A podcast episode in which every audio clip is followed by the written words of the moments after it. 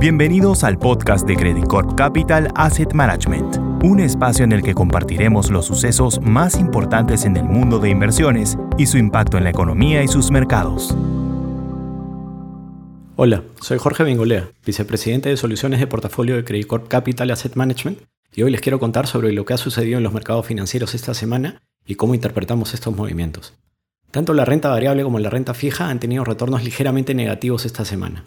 Al momento de esta grabación, las acciones globales han rendido menos 0.2% en la semana, mientras los bonos globales han rendido menos 0.7% en el mismo plazo. Esto se debe principalmente a renovadas preocupaciones sobre cuán rápidamente la inflación en Estados Unidos volverá al 2%, que tiene como meta de largo plazo la Reserva Federal. Entre octubre y enero, los mercados subieron fuertemente, interiorizando cada vez más la probabilidad de un aterrizaje suave, es decir, que la inflación regrese ordenadamente a 2% y permita a la Fed relajar en el corto plazo su política monetaria para así no perjudicar demasiado el ritmo de actividad económica. Sin embargo, durante febrero, los datos de actividad económica han sugerido que la economía estadounidense puede estar operando a un ritmo demasiado fuerte para que la inflación baje sostenidamente sin un ajuste adicional de la Fed.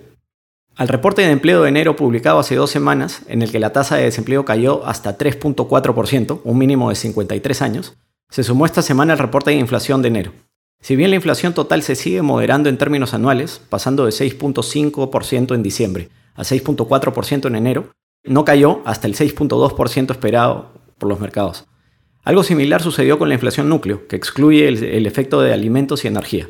Adicionalmente, esta semana también se publicaron datos de ventas minoristas y actividad manufacturera que sorprendieron al alza. Por lo tanto, durante febrero, los inversionistas en renta fija parecen haber estado dándole más peso a la posibilidad de que la robustez de la economía fuerce a la Fed a mantener una política monetaria contractiva durante más tiempo del esperado.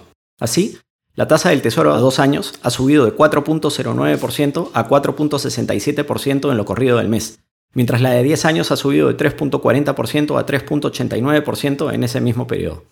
Si bien la renta variable está siendo algo más resiliente, esto se da en un contexto en el que las utilidades de las empresas en Estados Unidos han empezado a contraerse y los indicadores líderes que seguimos sugieren que este patrón podría acentuarse durante el año. Por ende, en el corto plazo no vemos demasiado espacio adicional para que se prolongue el movimiento al alza en los precios de las acciones en Estados Unidos. Teniendo en cuenta que estos niveles de tasa de interés reflejan ya una postura agresiva de la Fed y que creemos que la inflación y la actividad económica tendrán una senda bajista durante el año, nos parece apropiado mantener el sesgo más hacia renta fija que hacia renta variable. Estamos además evaluando la posibilidad de aumentar la duración recomendada en los portafolios de renta fija. Eso es todo por ahora, gracias por su atención y hasta el próximo viernes.